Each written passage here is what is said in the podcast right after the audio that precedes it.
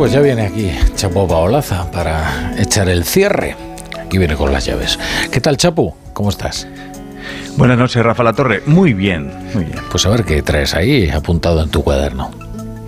Pues hoy traigo apuntado que la borrasca Irene de Brasero le ha levantado las faldas a la ciudad en una ventolera y una efervescencia como de letrados del Congreso haciendo el informe contrario a la amnistía.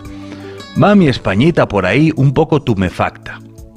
Venimos con ese ánimo, tú sabes, de país desvalido, de pensar que ya pueden decir misa los letrados del Congreso, que la amnistía de Sánchez te la prueba el constitucional de Cándido Conde Pompedo, que tiene nombre de batucada.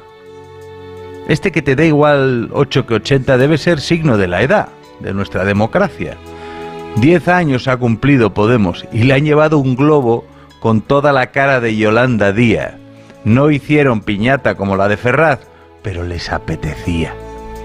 Qué diferentes aquellos cumpleaños de Irene Happy Birthday.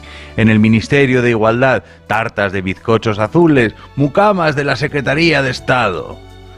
Si voy a las notas de mi cuaderno de enero de 2014, hay una calle de lavapiés con un teatro y balcones con cosas, una bombona, un triciclo, los cartones de leche, ristras de calzoncillos, bailando sobre el cordel. Luego todo sucedió muy rápido. La casta, el puño en alto, el macho alfa, rodea el Congreso, el abrazo, los botellines, las series, la vicepresidencia, aquello era un lío. El corte de coleta, el dedazo, el podcast, el poder en la sombra, Iglesias, él. ¡Qué tío! Vino la casa de Galapagar como un palacio maldito y la sonrisa de Yolanda, el veneno y los piquiños.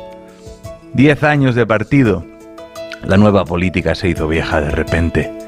A Podemos ahora lo dan por muerto, pero en política nunca termina uno de morir, ni se vive, tampoco definitivamente.